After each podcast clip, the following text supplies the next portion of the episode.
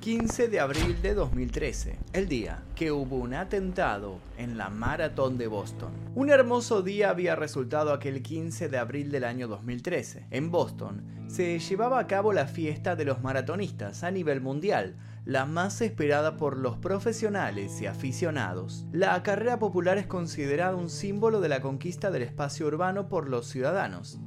En esa oportunidad se había logrado reunir más de 5.700 participantes. Una multitud de gente se encontraba cerca de la meta y a lo largo de la recta final, con el fin de alentar a los primeros en llegar. El reloj no llegó a marcar las 4 y 10 de la tarde, cuando entre la muchedumbre expectante un estruendo sacudió el lugar. Una gran nube blanca se liberó hacia el cielo y varios cayeron al suelo por efecto del estallido. Para ese momento, los corredores profesionales habían terminado hacía media hora, pero aún seguían llegando participantes. Llantos, gritos y desesperación era todo lo que había quedado de esa tarde que había comenzado tan bien. La gente escapaba con rumbo incierto buscando un lugar donde refugiarse. Nadie entendía lo que estaba pasando. En realidad, desde el atentado a las Torres Gemelas en septiembre de 2001, que no ocurría nada similar. Apenas pasado un corto lapso de tiempo de la primera explosión, una segunda bomba fue detonada en los alrededores del hotel Fairmont Copley Plaza, lugar en donde se situaba la base de la organización del maratón, muy cerca de la línea de llegada. Los efectos del estallido fueron similares. Como saldo de este atentado, tres personas perdieron la vida y otras 282 resultaron heridas. Se pudo establecer que ese atentado terrorista fue ejecutado por dos hermanos chechenos, uno de los cuales murió en un enfrentamiento con la policía y el otro fue condenado a la pena de muerte. A continuación vamos a recorrer minuto a minuto qué sucedió aquel día en esta maratón, en donde un atentado trajo recuerdos del 11S que todavía estaban muy presentes en la mentalidad de los estadounidenses. Pero antes de comenzar les pido por favor que si les interesan este tipo de videos dejen su like aquí debajo, se suscriban si todavía no lo hicieron y activen notificaciones. También los invito a dejar un comentario con sugerencias para posibles futuros videos. Comencemos. El evento se celebra anualmente desde 1987 en la ciudad de Boston, en Massachusetts por lo general, el tercer lunes de abril. Es la maratón más antigua y comenzó siendo simplemente un acontecimiento local. Con el tiempo ha llegado a ser parte de las maratones más importantes del mundo, compartiéndose grupo con otras llevadas a cabo en ciudades como Chicago, Berlín, Tokio, Londres y Nueva York. Al comienzo de su historia fue una carrera abierta y gratuita, pero no accesible para todos. Las mujeres quedaban afuera.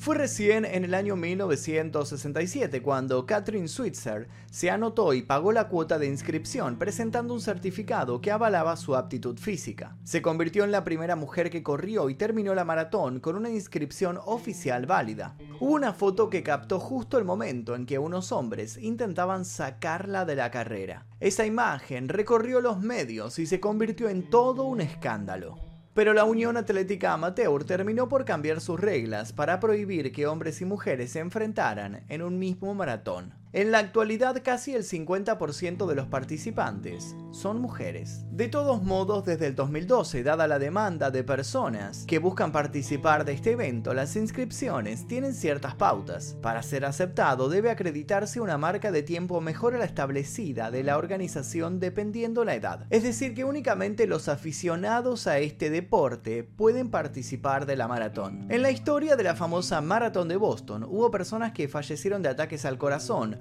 y otros fueron descalificados por comprobarse que tenían en sangre sustancias prohibidas. Pero con respecto a atentados, este fue el primero y el único. El tercer lunes de abril de 2013 se presentó como un día épico, como cada año que se celebraba en Boston su clásica y esperada maratón. Participantes de la ciudad y de otras partes de Estados Unidos se habrían preparado durante todo el año para tener una vez más la posibilidad de demostrarse que los 42.000 metros no eran una barrera para sí mismos. No solo se trataba de los participantes, la ciudad debió montar un circuito y un plan de protección para garantizar la seguridad de los allí presentes ese día. Antes de que comenzara la carrera, las autoridades a cargo del evento revisaron la zona buscando posibles artefactos explosivos, parte del protocolo luego de las heridas que dejó el 11S. La zona estaba liberada, o al menos eso parecía. De ser una verdadera fiesta, se convirtió en una película de terror. Alrededor de las 16.09 horas, un estruendo acompañado de una gran nube de humo y una vibración sin igual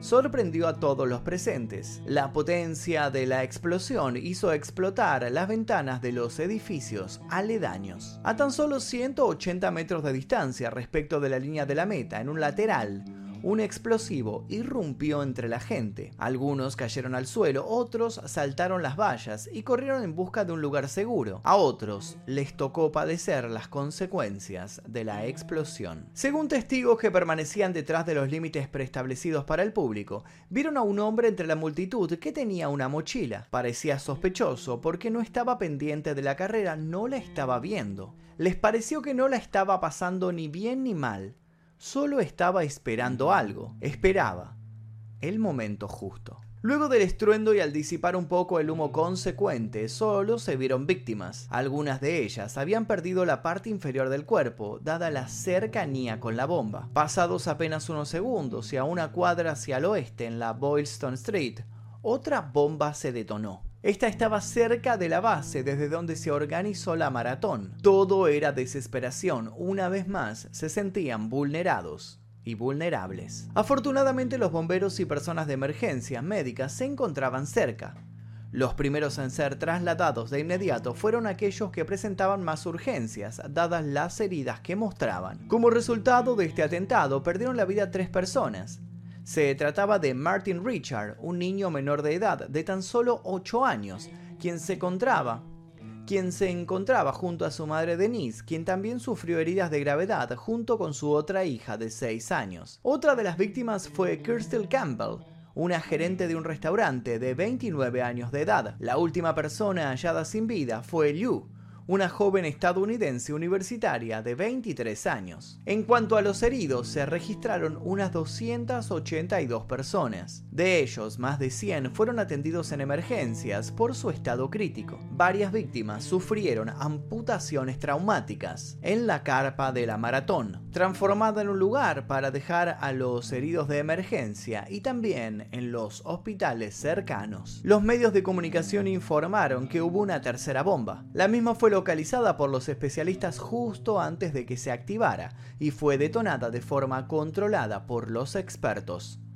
Pero minutos más tarde en la biblioteca John F. Kennedy en Boston, se produjo otra explosión. Como consecuencia se genera un incendio, pero descartando heridos y muertos. Si bien las autoridades policiales no quisieron vincular ese incidente con los anteriores, se supuso que las explosiones coordinadas habrían sido parte de un plan. Recién al otro día del atentado, el presidente Obama admitió que se trató de un atentado terrorista. El mismo 15 de abril, cuando le preguntaron al jefe de policía de Boston, Ed Davis, si se trataba de un ataque extremista, este respondió, no le estamos llamando así, pero ustedes pueden sacar sus propias conclusiones. No tenían ninguna pista de quién podría ser el responsable ni tampoco habían recibido amenazas. Esta situación de incertidumbre alarmaba aún más al gobierno. La cúpula estadounidense se comprometió a atrapar al culpable y el presidente afirmó que iba a llegar al fondo de esto y que los responsables sentirían el peso de la justicia. De forma preventiva, las autoridades dieron la orden de cerrar el aeropuerto de Boston y se le aconsejó a la población permanecer en sus casas mientras la policía hacía su trabajo. Aún estaban en búsqueda de los sospechosos. Este proceder fue repetido en las ciudades de Nueva York, Washington y Los Ángeles, adaptándose a las medidas de protección. El fantasma del 11S estaba merodeando entre los habitantes, alimentándose del miedo de que volviera a suceder. Luego de las investigaciones y las pruebas halladas, pudieron reconstruir de qué tipo de bomba se trataba. Eran unos explosivos caseros, en donde habían colocado dentro de ollas a presión balines, clavos, fragmentos de metal y púas. Al ejecutarse la explosión, este relleno se convirtió en proyectiles que atravesaron y desgarraron los tejidos de las personas que se encontraban cerca. Incluso se halló la tapa de una olla a presión en una azotea. En el lugar en donde ocurrieron las dos explosiones existían cámaras en las calles. Esto contribuyó a la búsqueda de nuevas pistas y el avistamiento de los posibles ejecutores del estallido de la bomba, y el poder reconstruir el paso a paso de su accionar criminal. En este tipo de eventos los responsables de velar por la seguridad de los presentes deben poder equilibrar el divertimento y la libertad, pero por otro lado deben ser precavidos y sigilosos con lo relativo al resguardo de los allí presentes. Se pudo determinar que los culpables de este atentado eran dos hermanos chechenos. Se trataba de Shokar Sarnaev y su hermano mayor, Tamerlan. Los Sarnaev eran oriundos del Cáucaso, en el sur de Rusia. Vivían en Cambridge desde el 2001. Sokar era un estudiante de segundo año de la Universidad de Massachusetts, Dartmouth. Se lo ha descrito como una persona tranquila que le gustaba el skateboarding y asistir a fiestas, la mayor cantidad de fiestas que pudiese. Estaba muy presente en las redes como Facebook y Twitter, y sus publicaciones no estaban vinculadas a la política o la práctica del Islam. Todo lo contrario, abundaban reflexiones sobre el ámbito universitario. Pero lo que sí se supo es que se vio influenciado por su hermano mayor, Tamerlan. Las creencias islamitas que pregonaba por sobre su hermano fueron las que lo llevaron a acompañarlo al atentado. En su vida en la Unión Soviética fue cuando comenzó a explorar las raíces de su familia el Islam originario. Tamerlán, a ser el hijo mayor y por ende el considerado más fuerte, era el adorado por sus padres. Sin embargo, abandonó la universidad y comenzó a trabajar como un repartidor de pizza, pero siguió los sueños de su padre, quien amaba practicar el boxeo. En 2010 ganó el trofeo Rocky Marciano y se convirtió en el campeón guantes de oro de peso pesado de Nueva Inglaterra. Pero en Estados Unidos no pudo avanzar con la misma suerte. Las reglas prohibían que compitieran aquellos que no eran ciudadanos estadounidenses, y esto fue el motor suficiente para que boxeara para conseguir el pasaporte americano. Nada lo detendría. Pero por diversas causas, entre las cuales se encuentran riñas callejeras, venta ilegal de estupefacientes, violencia física y el robo, la familia Sarnaev se derrumbó por completo. Si bien estas situaciones por las cuales tuvieron que atravesar no justifican para nada los hechos o pueden llegar a responder el porqué del atentado, Quizá esta sucesión de decepciones hayan generado una violencia acumulada sumada a la ideología de Bin Laden. Luego del atentado, las imágenes de los hermanos más buscados en ese momento estaban por todos lados. El 19 de abril fueron identificados tras intentar robar en un establecimiento, asesinar de un tiro a un agente de seguridad y de herir a otro. En medio de un tiroteo entre policías y sospechosos, murió de un impacto de bala Tamerlan Sarnaev, la policía logró dar con uno de los culpables y fue asesinado. Veinte días después fue enterrado luego de que varios cementerios de Massachusetts se negasen a admitir su cuerpo. Su hermano Sokar, de 19 años, fue capturado al otro día por la noche durante un operativo de búsqueda que paralizó a todo Boston durante más de 24 horas. Antes de ser detenido por la policía, el menor y sobreviviente de los hermanos escribió una nota en la que intentó justificar los atentados cometidos. Afirmó que el acto había surgido como una respuesta a las acciones cometidas por Estados Unidos en contra de los musulmanes en Irak y Afganistán. Según dicen las hipótesis, la carta la escribió mientras estaba en un barco escondido de las autoridades policiales que lo perseguían. Aún sangraba de las heridas de bala recibidas en el tiroteo en el cual su hermano Tamerlan había perdido la vida. Tal y como expresó Bin Laden, nosotros los musulmanes somos un solo cuerpo. Si lastimas a uno, nos lastimas a todos. Para los hermanos chechenos se trataba de daños colaterales, al igual que los musulmanes lo habían sido en las guerras encabezadas por los Estados Unidos. Los hermanos Sarnaev fueron culpados por los atentados del 15 de abril en la Maratón de Boston. En este caso, se condenó al sobreviviente a la pena capital por su participación en el hecho, culpándolo de las tres muertes y todos los heridos registrados, sumando 30 cargos en total. La defensa de Sarnaev admitió que el joven cometió los atentados, pero que el cerebro de la operación habría sido su hermano mayor. Luego de 16 horas de deliberar acerca de la decisión final, el jurado confirmó la pena de muerte. Analizaron la posibilidad de reclusión perpetua, pero dado que había personas que se oponían a este tipo de penalización, lo consideraron un crimen. Por lo tanto, aún no hay fecha establecida para su ejecución. Desde ya que esta decisión no dejó contentos a las víctimas y a los familiares de los fallecidos en el atentado. El 31 de julio de 2020, el Tribunal Federal de Apelaciones de Boston anuló la condena a muerte de Jokar Sarnaev y remitió el caso al juzgado competente para fijar una nueva pena, pero solo anuló la parte del fallo vinculada con los cargos de la pena capital. Por ende, Jokar permanecerá en la cárcel por el resto de su vida. Se dice que durante el proceso el jurado estuvo atravesado por irregularidades. Los abogados de la defensa especificaron que dos de los jurados seleccionados habrían mentido al responder las preguntas. También se afirmó que ocultaron, por ejemplo, que habían intercambiado mensajes sobre este caso en cuestión en las redes sociales. El condenado pidió perdón por el atentado cometido y dijo, Pido perdón por las vidas que me llevé, por el sufrimiento que les he causado, por el daño que ocasioné, un daño irreparable. Es el bendito mes de Ramadán, un mes para pedir el perdón de Alá y dar las gracias a Alá. Esta historia llegó a la pantalla grande denominada Día del Atentado.